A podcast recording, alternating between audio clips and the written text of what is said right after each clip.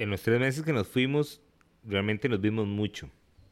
Nos reunimos sobre todo a comer e hicimos maratones de muchas cosas, como RuPaul Drag Race, em, Paquita Salas, La Casa de las Flores y Grey's Anatomy. Y esa escena... ¡Que pare! ¡Que pare! ¡Que pare! ¡Que alguien me dé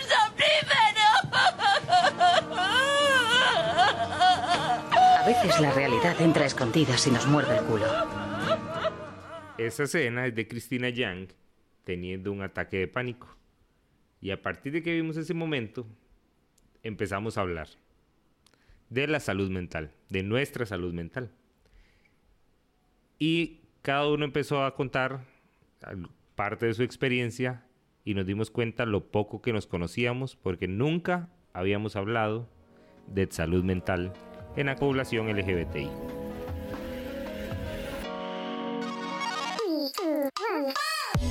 Corta corriente.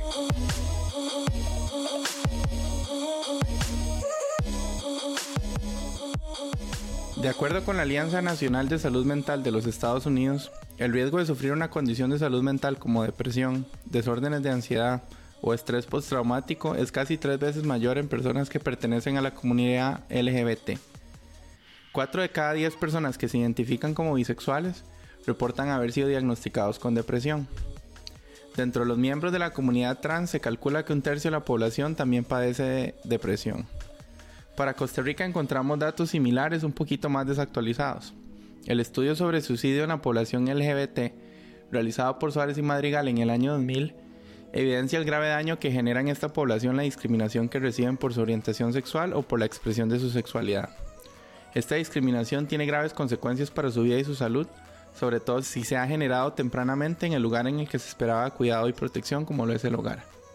Según los resultados del estudio, un 42% de los hombres gays que llenaron la encuesta conocen a alguien que se ha intentado quitar la vida y un 29% conoció a alguien que logró hacerlo y las razones que los hicieron tomar esa decisión fueron infecciones de VIH y infidelidad de sus parejas y el miedo al rechazo familiar y o social tanto en mujeres como en hombres. De acuerdo con la cartografía de los derechos trans en Costa Rica, la insuficiencia para prestar servicios de salud general en la comunidad trans se puede encontrar en la prestación de servicios de atención de salud mental también.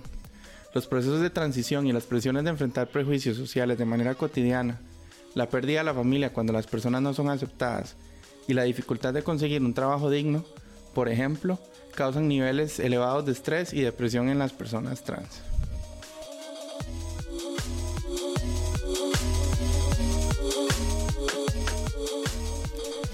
En mi caso particular, yo he lidiado con problemas de depresión desde que tengo alrededor de 10 u 11 años. La primera vez que me llevaron al psicólogo, mis papás creyeron que yo estaba sufriendo de bullying o de algún tipo de abuso en la escuela, o que yo era muy reservado y no quería hablar de mis problemas. Cuando me senté a hablar con la psicóloga, eh, yo lo que le explicaba a ella era que yo me sentía diferente, que yo sabía que yo tenía algo diferente de mis compañeros y mi solución fue quedarme callado no hablaba, no quería expresarme con nadie. Y pues a raíz de eso a mí me empezaron a llevar al psicólogo. La depresión en mi familia nunca ha sido un tema tabú, tal vez como en otras.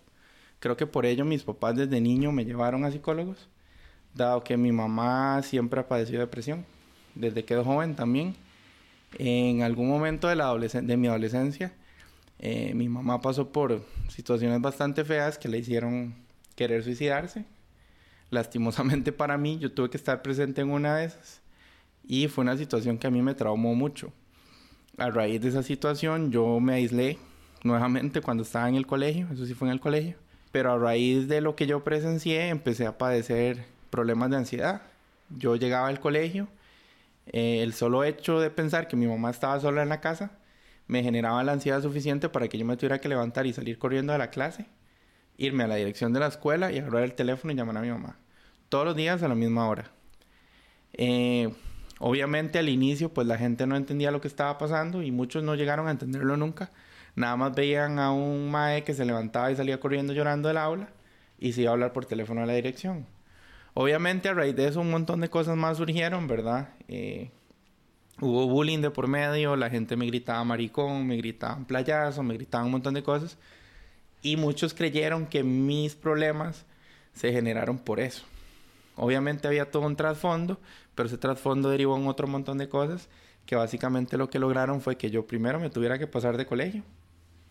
Y en el colegio nuevo pues me pude adaptar mejor, pero igual nunca quise como tocar el tema con nadie porque primero me da vergüenza que la gente supiera que estaba lidiando con psicólogos, con terapias, con antidepresivos, con pastillas para dormir porque yo no dormía bien. O sea, el, el, el, estrés que a mí me generaba pensar que mi mamá podía hacer una estupidez no me permitía a mí vivir una vida tranquila. Yo empecé a comer para lidiar con la ansiedad y con el estrés y pues me empecé a engordar. Obviamente ser obeso adolescente tampoco es una buena idea cuando uno está en el colegio. Pues si ya sufría bullying por amanerado y por maricón por estar llorando, eh, sumémosle a eso el hecho de que además estaba gordo, ¿verdad? Entonces, di, particularmente yo lo que quería era como compartir mi historia para que, di, para que la gente supiera que, que uno puede empezar a lidiar con esto desde niño, ¿verdad? O sea, no necesariamente hay que tener 25 años y, y haber pasado por, por algún trauma para, para tener que empezar a lidiar con estas cosas, sino que en mi caso particular yo desde, desde que empecé a identificar que yo era diferente, y por diferente me refiero a que era homosexual, yo decidí aislarme de la gente y empecé a pasar por un montón de etapas y procesos que culminaron en que yo tenga terapia desde que tengo 10 años de vida.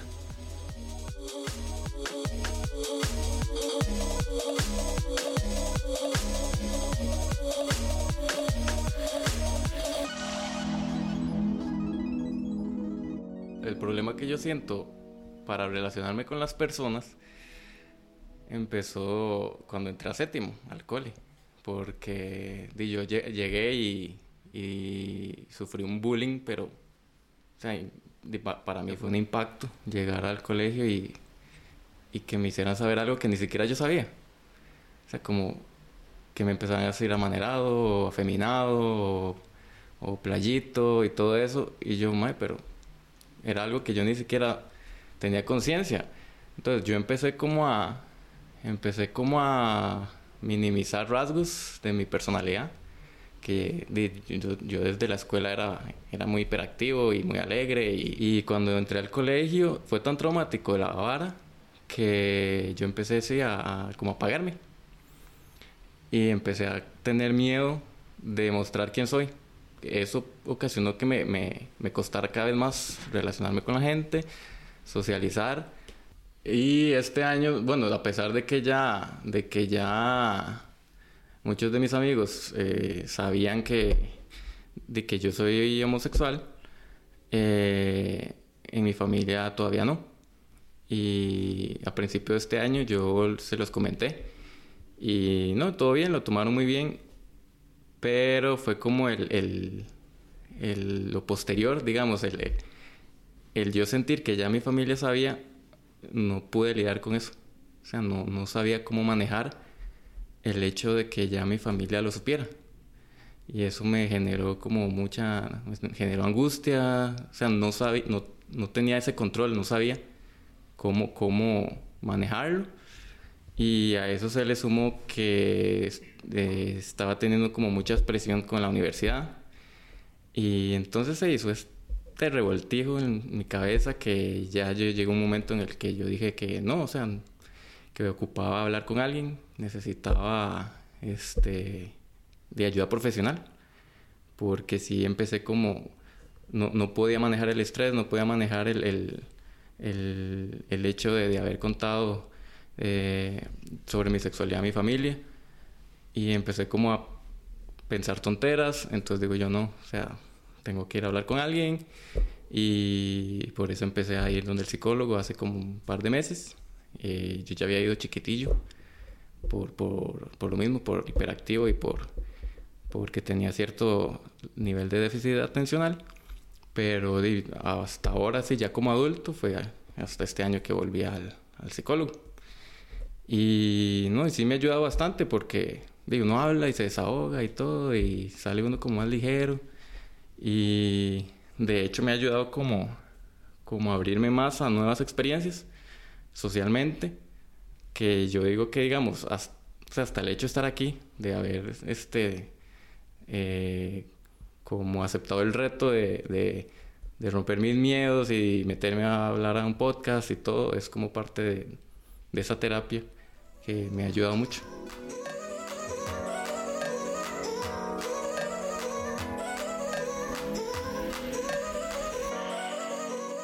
Mi experiencia con ayuda psicológica empezó en el 2015, que fue un año que trajo muchísimos cambios para, para mí. Yo digo que mi 2015 fue como el 2007 de Britney, más o menos. Por ahí va el, el asunto.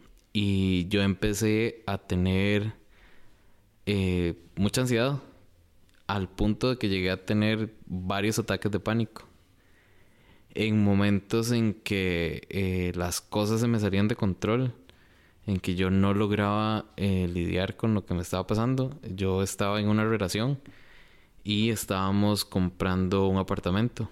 Entonces estábamos buscando... Recuerdo que la primera vez que yo sentí eh, ese venir de un ataque de pánico, o, o uno leve, creo que fue, estábamos buscando muebles de sala como el más señora. Y yo recuerdo que yo estaba en una mueblería bastante grande, donde está, era un lugar bastante abierto, y yo empecé a sentir ganas de salir corriendo. Y no estar ahí. Cualquier otra cosa excepto estar ahí, eran ganas de salir corriendo. Yo, y no entendía qué me pasaba. Otra vez, eh, también íbamos camino a, a, una mueblería, creo, no sé, a, hacer algo de la casa, era. Y eh, íbamos en mi carro, yo iba manejando y de repente empecé a llorar, y llorar, y llorar, y llorar. Y yo no sabía, no sabía qué me pasaba, no podía parar. Y de repente paré y ya. Recuerdo que la tercera vez que me pasó, y eso fue ya como el, momento en que en, la gota que derramó el vaso estábamos teniendo una discusión muy adulta sobre qué pasaba si alguno de los dos fallecía. No llegamos a un, a un acuerdo. Yo le había dicho que yo esperaba eh, que él se quedara con mi parte y ya. En cambio, mi ex me dijo que él esperaba que la mamá de él se quedara con la parte de él nunca, nunca nos pusimos de acuerdo. Yo le ofrecí diferentes opciones. Yo ofrecí pagarle un seguro de vida y que le quedara a la mamá y que yo lo pagaba, pero que a mí me parecía mal eh, vender la mitad de lo que iba a ser mi casa para pagarle a la señora. Entonces recuerdo que esa vez no pudimos lograrnos poner de acuerdo. estábamos cenando y yo tenía que regresar a trabajar. Yo llegué al trabajo y yo lo, los, lo sentía venir. Empecé a tener esas ganas de nuevo de salir corriendo y de nuevo empecé a llorar. De la nada. Bueno, de la nada no. De, de eso que estaba pasando. Eh, ya había tratado, ya había como buscado los síntomas y, había leído en, alguna parte que un ataque de pánico puede durar como unos 10 minutos. Entonces me fui a enseñar, a encerrar al baño del trabajo, 10 minutos. Ahí lloré. Se me pasó. Y al día siguiente busqué ayuda con una psicóloga. Estuve, no sé, varios meses con ella. Y me ayudó mucho a, a lidiar con esas cosas que uno no puede controlar.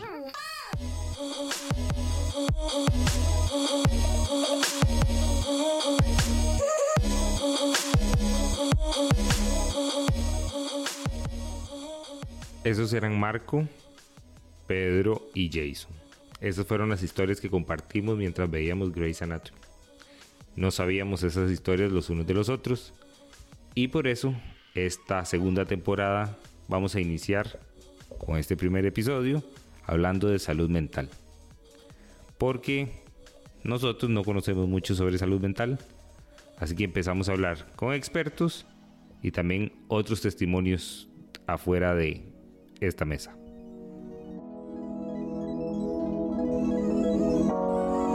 Corta corriente.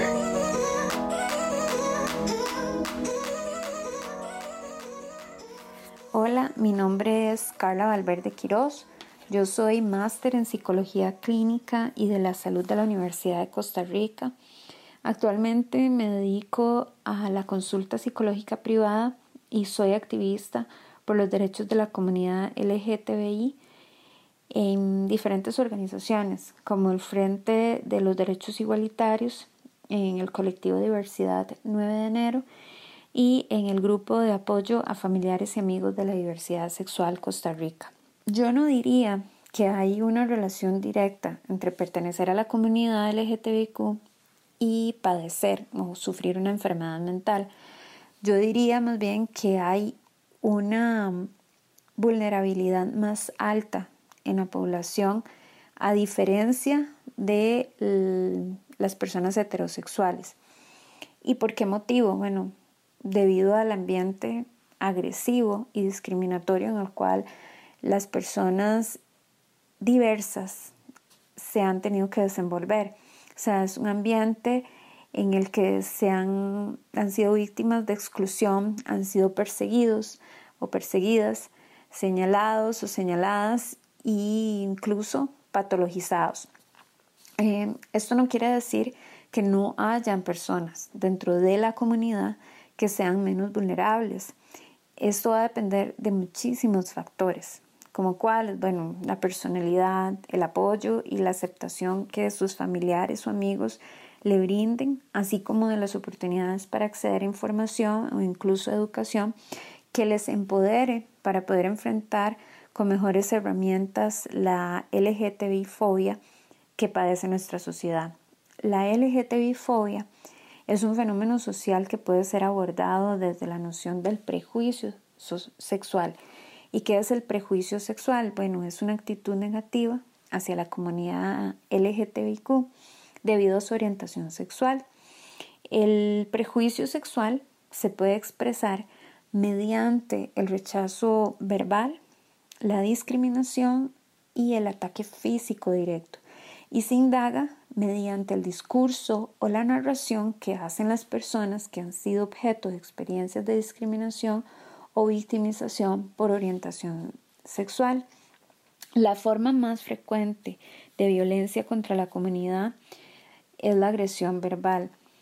Eh, por este motivo, en este año, en el marco del Día Nacional e Internacional de, contra la Homofobia y la Transfobia, la Defensoría de los Habitantes promocionó una campaña para reducir la discriminación solapada en contra de la comunidad.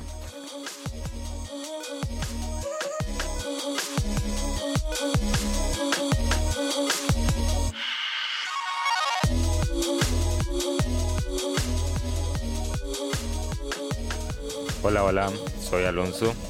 Son las pasadas las cinco y media de la tarde de un viernes, voy en el carro eh, hay mucha presa, hay muchos vehículos, está lloviendo y probablemente hay una manifestación en algún lado. Y aquí va a empezar este episodio de corta corriente. Porque la mayoría de ustedes nos escucha en estas situaciones, en horarios de la tarde y mientras van así, en la presa, en carro, en bus, en el tren. Así que la idea es que ustedes se sientan aquí, conmigo, en el carro, con el invitado que vamos a tener y nosotros acompañarlos en este viaje. Pero vamos a empezar con un poco de música. Esto es Galore del grupo nacional Networks. My dear friend, we're all the same. Come with me now. Our hearts have found. Let's go where the sun stands high above. and warm us both. Cause you're beautiful, and don't let them change who you are.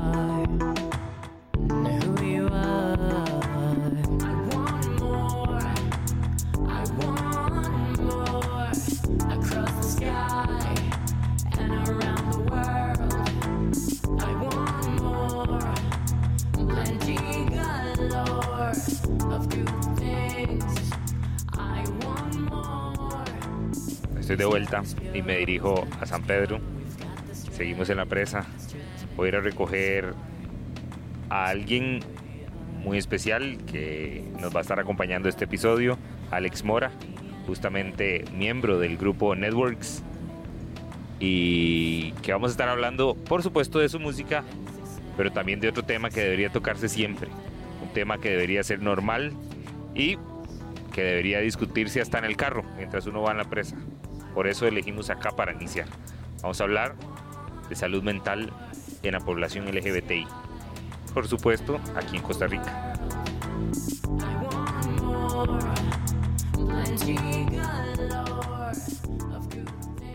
Cuéntenos un poco, Stand Up, ¿de dónde salió? Ok, Stand Up es una canción que escribí hace como, mm, como unos dos años más o menos. Eh, yo tenía una idea de lo que quería hacer, hice una maqueta y los, la letra es como yo intentando empoderar como a las personas que hayan pasado como una situación eh, di como la que yo pasé sobre depresión, ansiedad, trastorno obsesivo compulsivo, etcétera y decirles que di, todo el mundo puede lograrlo y que estoy muy muy agradecido con el universo, con Dios de que lo pude lograr y que puedo estar acá con todos ustedes y que no, no se volvió, no giró eh, por la izquierda y que pudo pasar cosas como muy terribles, pero ¿Qué te hace sentir cada vez que escuchas la canción? me hace sentir mucha ilusión. Y ahora que me dijiste que era eh, la favorita tuya y la de Jason también, me llena de mucha ilusión porque es una canción que de todas siempre habla mucho como de experiencias personales, pero esa en particular habla sobre volver después de haber, haber estado casi desahuciado emocionalmente, mentalmente y, y volver y sentirme súper agradecido que pude, pude lograrlo y estar acá hablando del tema. ¿Y cómo poder llega uno a ese proceso, digamos, en un proceso eh, que debe ser súper agotador? Llegar el momento de decidir enfocar las fuerzas en algo creativo, en tu caso la música. Fue exactamente eso, fueron las ganas de querer hacerlo. Porque siento que, a ver, no es ningún mito de que eso que dicen que si querés puedes lograrlo, que con ganas puedes hacer lo que sea, es totalmente cierto. Siento que si yo no hubiera querido salir adelante después de haber tenido y de haber pasado por todo esto que pasé, creo que no lo hubiera logrado. Creo que dentro de mí había como fuego, había un fuego, lo que pasa es que estaba como apagado. ¿Y la música despertó eso? Sí, totalmente. Y si- lo que pasa es que siempre estuvo. Lo que pasa es que, a ver, musicalmente, antes lo que yo hacía estaba basado como en fiesta y, y todo eso. Nunca estuvo como enfocado genuinamente en, en sacar adelante como a nadie, ni sacarme adelante de O sea que ahora es más personal. es completamente personal porque no solo es- ha sido terapia, sino que es una manera de empoderar a otros y de empoderarme a mí mismo.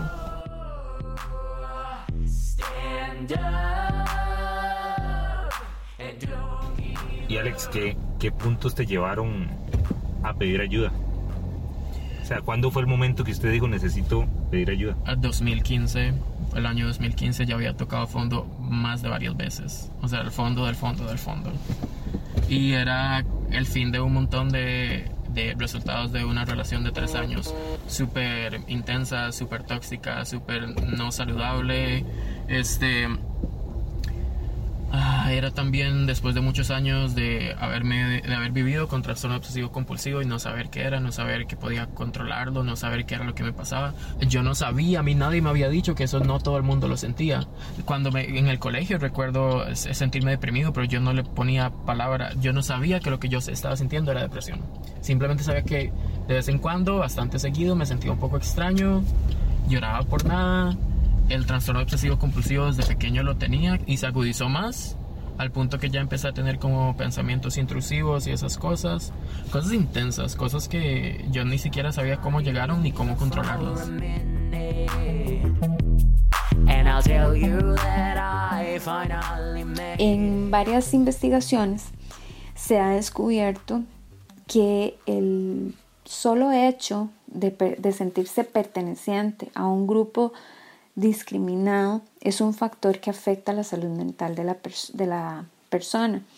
Al respecto, eh, Mayer, que es eh, un investigador que utiliza el enfoque psicosocial desarrolla un concepto que es el estrés de las minorías para hacer referencia a la sintomatología que puede presentar una persona que pertenece a un grupo minoritario o excluido por la sociedad a la que pertenece, eh, por el simple hecho de estar expuesto o expuesta a estresores sociales.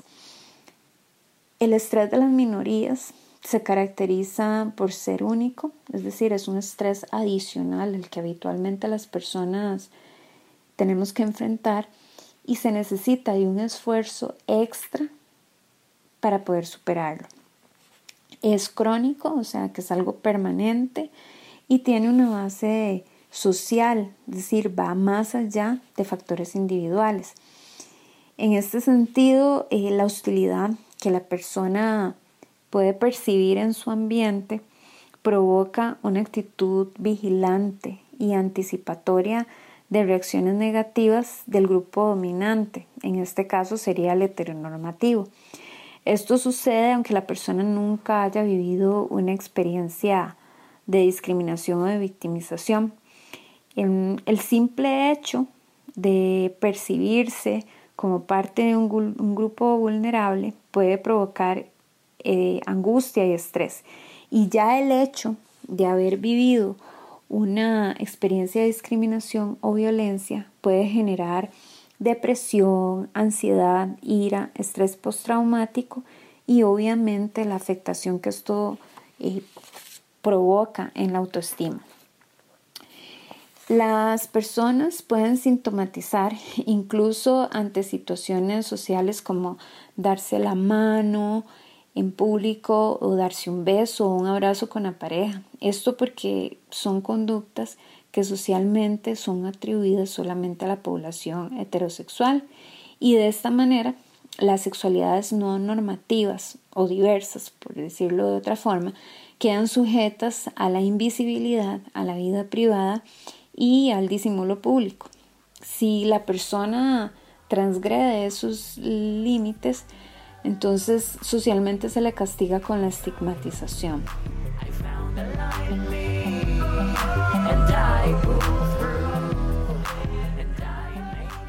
Por ejemplo, le estaba contando a Jason también que, las estadísticas y en la comunidad LGBT más es una locura. Imagínate que el 40% dentro de nuestra comunidad ha sufrido de una u otra manera eh, de depresión, ansiedad o, cualquier trastorno que tenga que ver con salud mental. De hecho, estuve leyendo un estudio de la Universidad de Nueva York que mencionaba que las personas que nos identificamos como LGBTI tenemos tres veces más eh, chances es una locura, es casi de la tener mitad enfermedades de mentales toda, y sobre todo depresión. Es una locura, es casi, casi la mitad de toda nuestra, nuestra comunidad ¿me entendés? Versus 25% de la población general, digamos.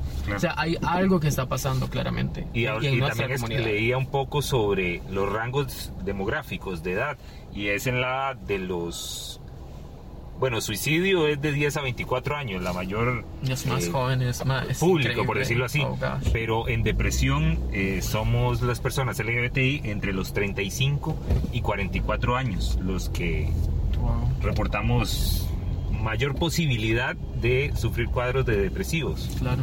y hablaba hasta de un 40%, o sea, de una población que, si hablamos comparado con heterosexuales reducida, eh, y son números alarmantes, porque también hablaba del impacto en la población heterosexual y hablaba más bien al contrario, que son los heterosexuales de edades mayores a los 55 años quienes experimentan cuadros depresivos, pero nosotros es cada vez más joven.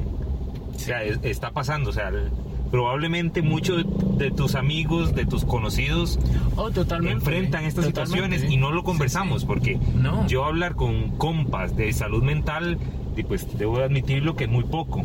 Totalmente. ¿Te pasa? Vos que ahora tenés como esa experiencia que más bien la gente ah, toma un poquito más de confianza para hablar de esos temas, o es al contrario. Totalmente. Te voy a contar lo que ocurrió conmigo el trastorno obsesivo compulsivo se hizo más agudo en mis 20, digamos. Y este trastorno obsesivo compulsivo, eh, se transformó en ansiedad, que, es parte de ansiedad, pero se transformó plenamente en ansiedad sobre cosas completamente eh, que no tenían sentido y se empezaron a transformar como en pensamientos intrusivos, terribles, que constantemente tenías que cancelar. Yo sentía la necesidad de cancelarlos en mi, en mi cabeza, entonces tenía que hacer cierto tipo de rituales, así como, la, como sabes, el más común que es que la gente le gusta que todo esté en pares o que todo esté viendo a un, a un lado cuando acomodan cosas o caminando si hay, si hay eh, eh, cuadros. cu- Sí, sí, no pisar ajá, las- las- no pisar líneas las líneas y cosas así este pero mentalmente o sea tenía que decir las cosas correctas tenía que siempre me era increíble o sea estaba tomando con- total control de mi vida y era increíblemente agotador Entonces, cuando usted estaba en el, en el punto más bajo, Ujú. que iba a llegar a hablar con esta elocuencia de estos temas, con esta tranquilidad de estos Nunca, temas, no, nunca. con esa paz. nunca hubo un punto en el que yo no sabía si tan siquiera iba a poder seguir viviendo cuando tuve así pensamientos super suicidas no sabía si jamás iba a volver a hacer música no sabía qué iba a pasar con mi vida no iba a sa- saber no sabía que nada no, no jamás nunca me lo hubiera imaginado Y se planea el futuro en esas situaciones. A ver, cuando estuve súper, súper, súper así tocando fondo del fondo y estaba súper suicida y me, intent- y me intenté hacerme daño, no, más bien en, en ese momento no veía futuro. Creo que por eso es que estaba haciendo eso. Ahora, cuando ya pude salir de eso y seguía deprimido, este es, es querer ver a futuro, es exactamente lo que te digo. You can attract whatever you want. Mm, la hegemonía heterosexual impacta entonces la vida de la comunidad tanto en el plano individual como en el público. En el plano individual eh, afecta lo que es el reconocimiento de sí mismo y de los sentimientos homoeróticos y en el plano público se refleja en la calidad de relaciones interpersonales que establece.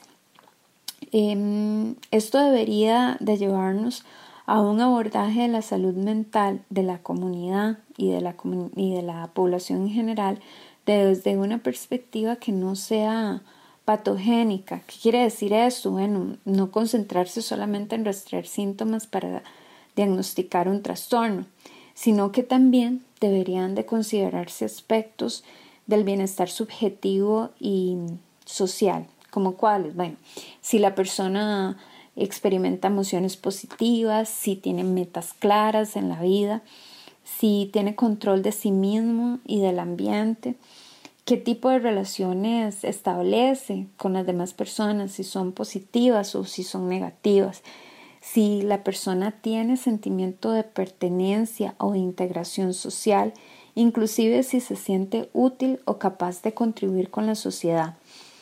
Mm, es importante en este punto ¿verdad? hacer referencia que el prejuicio sexual debe indagarse desde la población que ha sido objeto de la misma, porque de esa manera nosotros le damos voz a las personas que han sido silenciadas por muchísimo tiempo debido a la discriminación. En nuestro país, desgraciadamente, hay un doble discurso.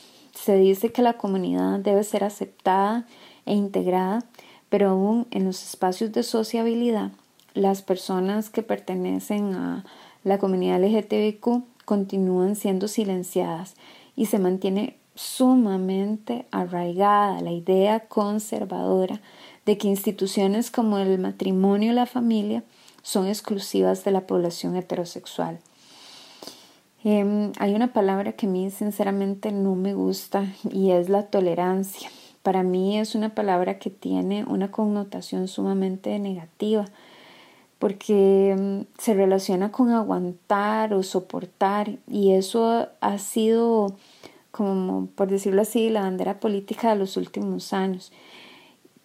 En realidad no hemos logrado el reconocimiento pleno de los derechos humanos de la población LGTBIQ y obviamente esto va a tener un impacto enorme sobre la salud mental de las personas que son parte de esa población.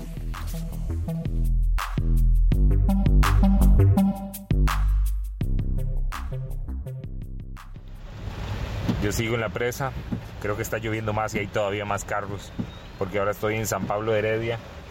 Estoy camino a recoger a la próxima invitada, Nati Rodríguez, que ella tiene un blog y realmente su forma de terapia es a través de la escritura. Ella escribe sobre su salud mental. Y antes de que conozcan a Nati, les voy a leer un párrafo de uno de sus textos. Abro comillas. Yo tengo 29 años. Desde los 10 años conocí lo que eran los psicólogos y los psiquiatras. He sido terapeada y medicada sin entender muy bien lo que ha estado pasando. En la confusión, primero fui esquizofrénica, luego bipolar y ahora estoy ya oficialmente diagnosticada como borderline o trastorno fronterizo de la personalidad. Además, tengo distimia, lo que significa que mi ánimo siempre está más bajo que el de una persona, entre comillas, normal. Cierro la cita.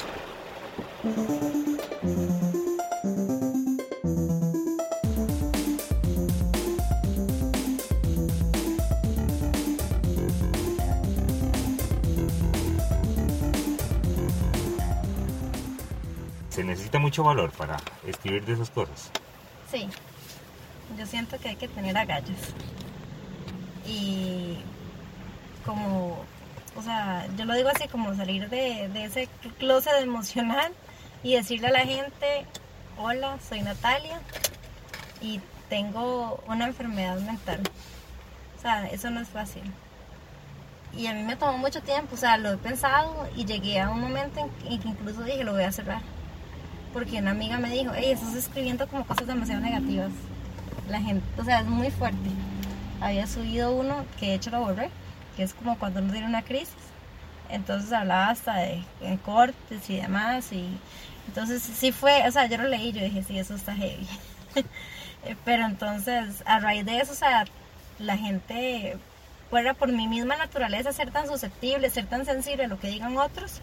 Entonces yo dije, no, no, o sea, estaré haciendo bien, estaré haciendo mal, o sea, perdí mi, mi rumbo, mi propósito, tengo que, que terminar con esto o realmente estoy haciendo algo bueno pensando en los demás o estoy siendo una persona egocéntrica. Pero entonces uno ahí como que se replantea todo de nuevo y empecé a leer mis textos otra vez y yo dije, no, pero aquí soy, estoy siendo auténtica, estoy contando lo que a mí me ha pasado. Y creo que al final siempre trato de dar un poquito de esperanza a la gente, como, ok, o sea, yo sigo aquí, usted también puede seguir aquí. Entonces creo que mi norte sí está como muy claro y que no tengo que dudar tanto de lo que hago por lo que otros digan, porque siempre va a haber gente que no le va a gustar y que va a decir, esa madre está loca y escribe puras estupideces. ¿Y por qué tomó esa decisión de escribir? Yo tomé esa decisión porque quería ayudar a otros y porque quería contarle a la gente, o sea, abrir un espacio realmente, porque siento que acá no hay lo suficientes este, donde la gente pueda expresarse, porque, o sea, yo espero ahí que la gente comente libremente, como, hey, sí, mira, yo también te- yo tengo trastorno bipolar y me pasa eso y me pasa lo otro. No he tenido, eh, digamos, algo tan rico como que alguien me conteste sobre un texto ahí público y me diga, me cuente la historia. historia. Pero sí he tenido mensajes al inbox, ¿verdad? Donde la gente me, me narra y me cuenta un poquito este, de su vida. Me dice, mira, yo tengo trastornos de ansiedad, yo tengo trastornos de pánico. Tus, este, eh, tus posts me han ayudado un montón porque me siento menos solo. Veo que hay gente que la pasa incluso peor que yo y que, que todo tiene solución. Muchas gracias por escribir. Voy a seguir pendiente de todo lo que escribas. Entonces ahí uno se siente muy feliz. Claro. Porque uno dice, "Ah, estoy ayudando a alguien, aunque sea una persona. También tengo el caso de una amiga que me contó que la prima de ella tiene, es borderline, pero es una adolescente tras de eso. Entonces yo sé lo que es eso, tener las dos cosas juntas, esas dos enfermedades juntas. Entonces, este, a ella le cuesta mucho hablar del tema, hace poquito se lo dijeron, entonces ha sido como difícil y entonces eh, ella llegó y le dijo, vea, lea lo que, lo que escribió una amiga mía. Entonces dice que ella inmediatamente empezó a leerlo ahí en la sala y luego se fue al cuarto y se encerró y lo leyó y dice, cada dos días, que más o menos es que yo escribo, ¿verdad? A veces todos los días, ella dice, mi prima está esperando lo que estás escribiendo. texto. Ella lo está esperando. Porque se siente relacionado. Exactamente. ¿Y vos siempre te gustó escribir? Siempre, desde que soy pequeñita, desde que aprendí a escribir en la escuela, desde primer grado, tengo un diario. ¿Cómo es ser adolescente o ir creciendo? Porque bueno, ya ahora vos sos una adulta, ir creciendo con... Y tampoco con un diagnóstico que no estaba claro, porque me dijiste que al principio era esquizofrenia, que te Sí, me, diagnosticaban. me dijeron que era esquizofrenia, luego que era eh, bipolar, también creo que me dijeron trastorno ansioso depresivo, o sea, un montón de cosas. Es que es bastante difícil llegar como al borderline porque tiene sus trucos ahí, ¿verdad? de similitudes con otras Sí, cosas. con otras enfermedades y todo, y tiene que cumplir unas ciertas características. Es bastante complejo porque no es solo como un trastorno de carácter, ¿verdad? Como una personalidad histriónica, por ejemplo, que es solo un problema de personalidad. O sea, ellos no tienen que tomar medicamentos, sino es como más conductual, como más ir a terapia. Cambio, el borderline tiene que hacer terapia y tiene que tomar medicamentos porque se ha, se ha comprobado que hay un desbalance químico. Entonces, están las dos cosas. Ya ese es el diagnóstico definitivo. borderline. Ese es el definitivo, pero bueno, crecer así en esa confusión fue muy, muy difícil. Más uno en la adolescencia que tiene como tantos sentimientos encontrados y no sabe bien qué hace en este mundo, ni quién es en este mundo, ni por qué está en este mundo. Entonces, para mí sí fue muy difícil porque yo iba a psicólogos, iba a psiquiatras y no entendía qué pasaba. Luego de yo sí me cortaba y me acuerdo que usaba una pulsera de cuero ancha, entonces yo me tapaba los, los cortes eh, con navajilla, sí, ¿verdad? Y mis papás este, no se daban cuenta y un día se dieron cuenta y fue como, "Ah, ¿cómo se le ocurre hacer eso? Pero ellos tampoco entendían lo que estaba pasando. Entonces de una vez al loquero, ¿verdad? Al psiquiatra, a ver qué era lo que me había pasado y qué era lo que me había hecho.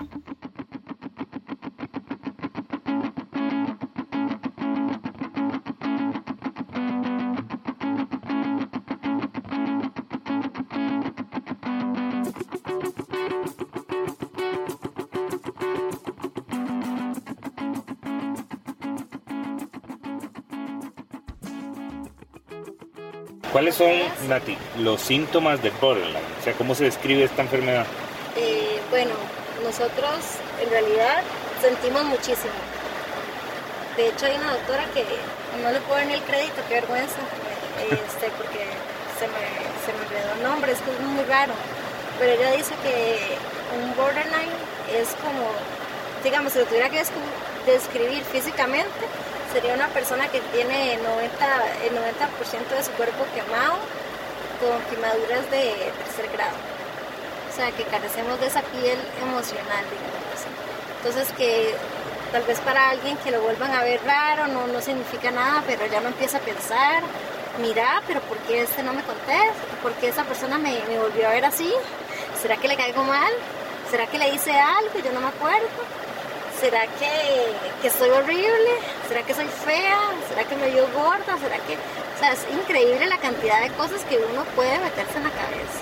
No hay como ese matiz, como ese gris, sino que es blanco o negro. En eso nos parecemos mucho los bipolares. Pero los bipolares tienen la ventaja de que ellos encuentran el medicamento que es mi santo remedio. En cambio, ¿Y con usted no? no, nosotros tenemos que recibir terapia, mucha terapia. Este, no es algo que nada más uno lo internen para ver cuál químico le funciona y jale. Y siga con su vida y ya con eso no es funcional. Sino que nosotros tenemos todo, es todo un rasgo de personalidad también, es la parte conductual. Entonces tenemos que recibir terapia y Acompañada de del medicamento. Ah, Exactamente. Y se lo cambian mucho el medicamento. Sí, más o menos. Vieras que al principio, eh, hablando de hace año y medio que, que me divorcié, que fue como el cabum, ¿verdad? Como explotar. Este, sí fue, me cambiaban el medicamento como cada dos, tres meses, era algo terrible. Me subían, me bajaban y yo me tomaba como 15 pastillas al día. Era algo terrible. Ahora me tomo como 6, 7, por ahí Todos los días. todos los días, sí. Y ayer me añadieron, fui al hospital, me añadieron un ansiolítico más. Entonces ahora sí me tomo como 7, 7 y medio, 8. Ayer estabas en crisis. Eh, desde el viernes. En realidad la crisis se viene formando desde hace como 15 días y yo lo escribí en uno de mis textos y yo puse, la crisis me está pisando los talones. O sea, yo la siento venir. Y en, en ¿Y por qué? ¿Qué sentís? Yo me empiezo a sentir, es, es una mezcla entre ansiedad y depresión, pero me empiezo a sentir como muy deprimida, como que todo me afecta muchísimo. Como que en la yo prendo el tele y veo las noticias que atropellaron a alguien y ya yo, eso me afecta, pero en verdad que yo digo, pero ¿cómo es posible que atropellaran a alguien? Y me siento mal y todo el día paso pensando en la persona que atropellaron, yo no sé quién es. Entonces paso pensando en eso y de él y de él y después yo digo, ay, es, que, y si a mí me atropellaran, yo dejaría ya todo el mundo en paz y dejaría de ser una carga, porque ahora yo como una carga para mis papás. Y no soy la madre, tan, tan buena madre como debería serlo. Y no soy la hermana que debería ser. Y no tengo novio porque a mí nadie me quiere. Y ya me dejaron tirada una vez, cualquiera me va a dejar tirada. Y uno empieza como a darle con todo lo malo que le ha pasado en la vida, uno cree todo lo malo, como a darle y a darle. Alimentar ese mismo. Sí, inventar todo eso, pero de forma negativa. Entonces, ahí, ¿cómo pero usted le puede poner un, un alto. Digamos, cuando usted está alimentando esos temores que le van agregando y agregando cosas, usted ya tiene la capacidad de decir, ok, ya Natalia, hasta aquí, o no, o no lo domina. Todavía yo siento que no, porque si no, no hubiera tenido que ir al hospital.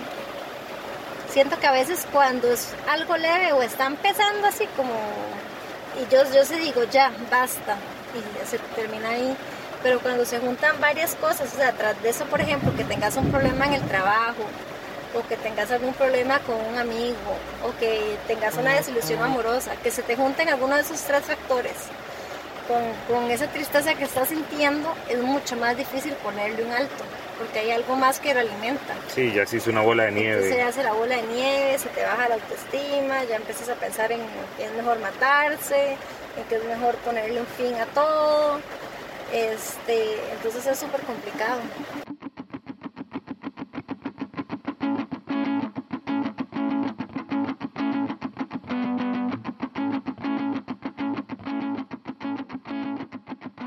Bueno, algunas de las señales de alerta o síntomas que nos podrían indicar que la salud mental de la persona está siendo afectada serían, bueno, un estado de ánimo irritable, dificultad para conciliar el sueño o muchísimo sueño, cambio de apetito, aumento eh, o pérdida de peso sin explicación, cansancio o falta de energía. También la persona puede tener sentimientos de inutilidad, puede sentir odio hacia sí mismo, em, culpa, desesperanza, pudo haber perdido em, la sensación de placer en actividades que antes lo hacían o la hacían feliz. Esto incluye las relaciones sexuales. Puede presentarse ideación suicida o intentos de suicidio, sentimientos de ira o de frustración, aislamiento social y obviamente esto va a provocar una afectación enorme eh, a nivel laboral y en las relaciones interpersonales. En la población infantil y adolescente hay que estar muy pendientes de cambios en el rendimiento escolar, apatía, pueden presentar también irritabilidad, una tristeza permanente y en esto también hay que indagar en esta población la presencia de bullying. Ante la presencia de cualquiera de estos síntomas, es necesario que la persona busque ayuda profesional. Y lo más importante es que sus familiares y amistades mm, lo sigan apoyando. Otro aspecto que hay que considerar es que en Costa Rica no hay estudios sobre la salud mental de la población desde que se creó la Política Nacional de Salud Mental 2012-2020, se determinó que la salud mental en nuestro país no ha sido abordada de la mejor manera y hasta la fecha no se cuenta con un estudio epidemiológico que nos permita determinar la incidencia y la prevalencia de enfermedades mentales a nivel global en la población de nuestro país. O sea, esto quiere decir que si no hay estudios que nos indiquen cómo está la salud mental de la población en general, mucho menos va a haber un estudio específico del estado de la salud mental de la población LGTBIQ. Lo que se está haciendo actualmente es recolectar datos a partir de la información que generan las áreas rectoras de salud, esto quiere decir a nivel cantonal. De esta manera se lograría estimar cuáles son los principales problemas que se están dando en los cantones. Solo se sabe que, que, durante el año pasado los hospitales de la Caja Costarricense del Seguro Social recibieron a 16.383 consultas en el área de psiquiatría y 25.527 en psicología. Y las principales causas fueron ansiedad, depresión y el trastorno de adaptación. Para recolectar más datos, en este momento el Ministerio de Salud está eh, utilizando diferentes estrategias. Entre esas está, bueno, coordinando o tratando de coordinar con el Instituto Nacional de Estadística y Censos para incluir en la, en la encuesta de hogares cuánto invertimos los y las costarricenses en la salud mental. Asimismo, el Ministerio está tratando de capacitar al personal de los equipos de atención integral en salud o EVAIS para poder realizar diagnósticos más oportunos en enfermedades en el campo de la salud mental.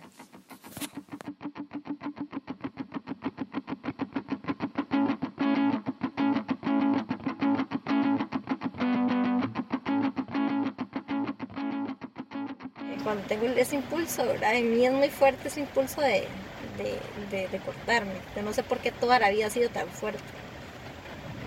Entonces, cuando tengo una crisis, yo eh, necesito como, es como, es una desesperación, como liberar energía, es lo que necesito. Entonces yo ocupo como hacerme daño, como, no sé, como decir, necesito ya sacar esto porque me voy a morir, no puedo.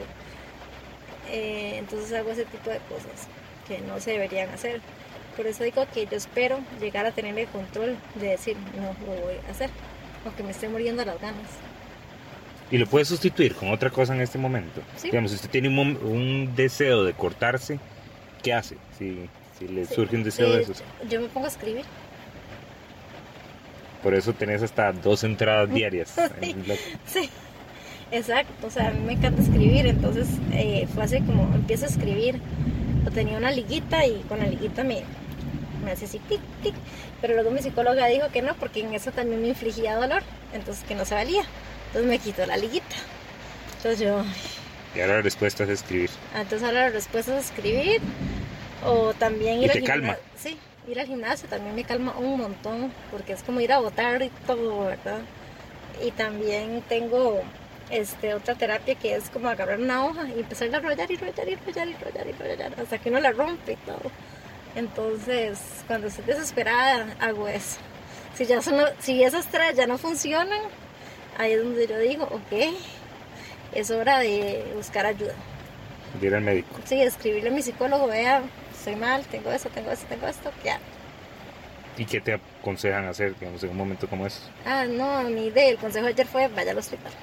Porque ya tratamos de contenerlo el viernes, tratamos de contenerlo el lunes, porque yo el lunes había ido para que me inyectaran otra vez. Pero el doctor me inyectó cualquier tontera ahí porque me dijo que me veía bastante tranquila y controlada. Y yo es que cuando yo, yo, estoy deprimida me veo tranquila y controlada, pero no lo estoy. Es porque yo me acostumbré a poner este, este poker face. Sí, sí. Eso es el, lo que aprendí a hacer. Exacto. Y él me dice, no, yo la veo bien. Y yo, ok, está bien. Y vea que no estaba bien, porque el viernes hice cabum y el sábado pasé, bueno, ayer todo el día en el hospital. Y que decidieron no quedarte internada entonces. Sí, no quedarme internada por el momento. Me dieron como ese pase libre que digo yo, de oportunidad de creer en mí, de que yo puedo lograr ir saliendo sola. Y ahí voy también. Ya estoy pensando en mañana, en ir a trabajar y todo, en cómo voy a hacer, en cómo me voy a sentir, porque no me siento bien, pero es parte de... Uno se acostumbra a todo y es como un camaleón se adapta rápidamente al medio en el que está. Y te da esperanza también el hecho de querer mejorar. Claro que sí. Yo creo que la esperanza nunca la debemos perder. Y querer mejorar, yo creo que eso dice mucho de mí como persona. Y en realidad todos los que tengamos cualquier tipo de enfermedad, ya sea diabetes, hipertensión, cáncer, este, esquizofrenia, bipolaridad. Ese querer mejorar siempre, o sea, marca la diferencia, porque si uno no quiere mejorar es que quiere seguir enfermo, quiere seguir como sufriendo. En cambio, cuando uno dice quiero mejorar, es quiero ser mejor, quiero enfrentarme de, una forma más positiva a la vida, o sea, quiero ser una, una, la mejor versión de mí mismo. Entonces sí me da esperanza. Y sí creo, o sea, y como que uno se empodera, ¿verdad? Yo digo, yo sí puedo hacerlo y yo lo voy a hacer y yo lo voy a lograr. Y de aquí a un año yo me pongo metas así como, voy a estar en tal lugar, con tal persona, y no voy a estarme, o sea, ya no voy a tener que ir al hospital a que me inyecten ni a que me estabilicen, sino que yo voy a saber poner un alto en el camino. Y entonces no, no interfiere en su vida laboral. Pues interfiere en el sentido de, de, de mi estado anímico y todo, ¿verdad? Que obviamente no voy a ser tan productiva como, como lo soy cuando estoy completamente bien. Pero eh, yo como siempre trato de ponerme la máscara, mis máscaras, de que todo está bien, de que todo y no sé cómo lo hago, pero yo hago bien el trabajo y todo, y ya llego, y mi mamá va por mí, y me subo al carro, y ya es como, vamos. Ya. Sí, completamente. Deja el papel. Dejo el papel y llego exhausta aquí, ¿verdad? Sin ganas de nada. Después de todo el día estar trabajando, interactuando con gente, pretender que no pasa nada. Me imagino que sí, llega el momento donde ya nadie me hable. Sí, ahí es donde yo digo que la sociedad debería ser muy diferente porque es como pedirle a alguien, no sé, qué sé yo, que se acojo, que camine bien todo el día mientras está en el trabajo. ¿Cómo se va a sentir esa persona el dolor? Y después llegar y ya decir, ok, ahora ya puedo ser Pero hasta cojo. que salga del, Sí, del del trabajo. trabajo. ¿Cómo ve su futuro, Nati? ¿Qué quiere para el futuro? Yo, de, yo en mi futuro veo cosas positivas, la verdad. Veo una Natalia controlada, estable, feliz, con ya dos hijos grandes, que ellos eh, se sientan orgullosos de la mamá que tienen. Quiero que esta enfermedad aprenda quién manda aquí, ¿verdad? Que yo soy la que lleva las riendas de esta vida y que ella no me domina. Este, no sé, y me encantaría la posibilidad de poder llegar a leer más gente con mis textos y con mis testimonios y todo, ¿verdad? Como poder contar y hablar un poquito más de todo este tema y encontrar personas que a uno lo acompañen en el camino también, ¿verdad? Alguien que también le guste hablar y se sienta igual y es bipolar y tiene toda la, la habilidad del mundo para contarte las cosas y que también escribe, entonces como hacer ahí como un grupito y como hacer cosas interesantes, eso me gustaría un montón. ¿Eso la motiva? Sí, por supuesto, son sueños, este, pero lo que más me motiva en este momento es eso, llegar a estar, ser una persona controlada y completamente funcional. Ya dejar de necesitar de hospitales y de tanto, y que me bajen las dosis de los medicamentos. O sea, de tener que tomarme tres pastillas al día y ya. Como cualquier persona. Ujú. Eso, me, eso es lo que me motiva y, y yo creo que estoy cerca de lograrlo. O sea, no lo veo tan difícil. Creo que ya he logrado muchísimas cosas y si me comparo como era un, hace un año, es años luz, es algo increíble la, la diferencia.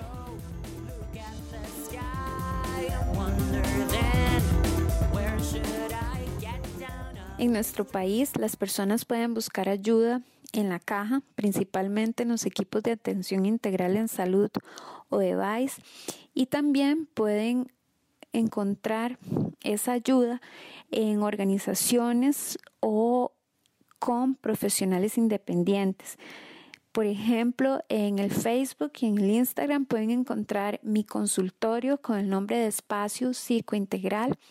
También hay una organización que presta servicios de atención terapéutica a personas de la comunidad LGTBIQ que es Casa Rara.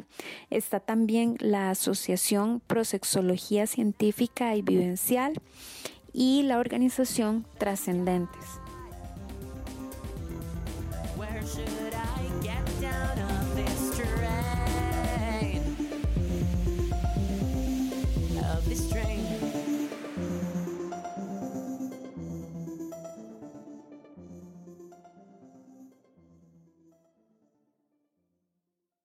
De fijo, alguna vez te preguntaste por qué solo a mí me pasa esto. Eso es que tenés ladillas. Cada semana te voy a demostrar que no solo vos tenés mala suerte. Y cuando me empiezo a bañar me empieza a picar el panocho. Y lo voy a hacer con historias El reales. paño de las manos ni siquiera da para taparse las dos nalgas, entonces. A veces crees que los malos ratos solo te pasan a vos, pero no sos el primero ni serás el último porque no sos especial. Escúchanos en Spotify o en tu aplicación de podcast favorita.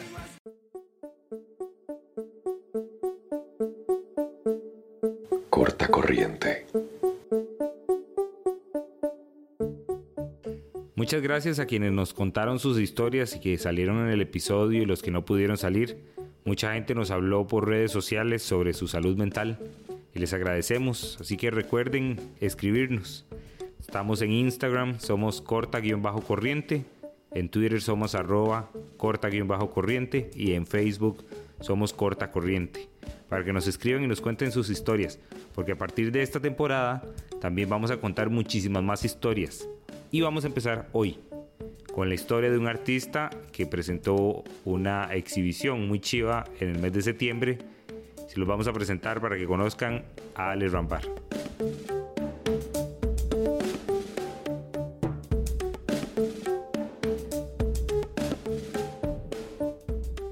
Yo soy la tía de él y siempre de chiquitito de, ha sido una persona muy cariñosa, muy expresiva, entonces creo que toda esa expresión de sensibilidad hacia la vida uno siempre la ve reflejada en las obras de arte, que al, combinar con sus estudios de arquitectura, la manipulación del papel y la forma en que se corta vino a, a ser determinante en la forma de las obras que está creando.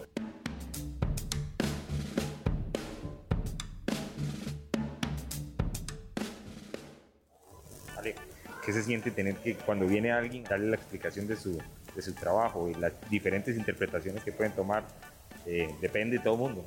A mí me parece como súper interesante la lectura que le da la gente a la obra, más que, digamos, cuando alguien se me acerca así después de que yo doy toda la explicación, muchas veces lo hacen para contarme algo como un sentimiento personal que se sienten que la obra lo reflejó. Y eh, las críticas han sido súper buenas, en realidad como que la gente me ha dicho que le parece que es un- una técnica innovadora que no se ha visto como antes, en, en- por lo menos en el arte costarricense o en el arte que eh, uno está acostumbrado a ver y que la técnica, la, el- la temática en general como que abre muchos temas de conversación que en otros momentos tal vez no se estaban visibilizando, sobre todo en lo que está viéndose ahorita en el arte costarricense. ¿Por qué te cuesta más ser un artista nacional y además tratar temas de la diversidad y ahí esos temas que estás tratando? O sea, ¿crees que es un escalón más dentro del trabajo difícil o...? Hasta cierto modo, sí. Sobre todo porque em, yo siento que por lo menos en nuestra sociedad costarricense todavía hay muchos temas que la gente no ha terminado de digerir, que no ha terminado de comprender o que realmente no saben cómo, cómo, cómo tratar ciertos temas de género. Em, yo siento que mi obra es un poco controversial, pero en general la recepción ha sido... Si quieren como conocer más de lo que estoy haciendo y lo que voy a seguir haciendo, eh, creo que lo mejor es que, que sigan las redes en las que subo mi trabajo, que son Ale Rambar, que está en Facebook y está en Instagram. Listo, pura vida. Ale, muchas gracias. Perdón. Me encantó. No me llevé nada.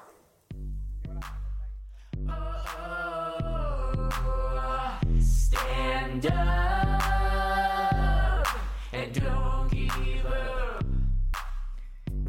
En este episodio se utilizó música de Nick B, Cali. A partir de esta temporada utilizaremos música de los artistas nacionales Networks Music y Daniel Patiño. Dirección Alonso Solís. Edición Jason Salas. Diseño gráfico y redes sociales Pedro González. Asuntos homosexuales Marco Ureña. Producción ejecutiva Purpose.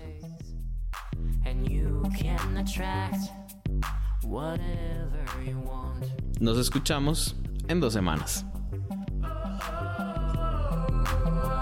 Stand up and don't give up. When you're set free, when you get to fly, when you stand up and you keep on trying. I found the light in me and I pulled and I made it here to be with all of you.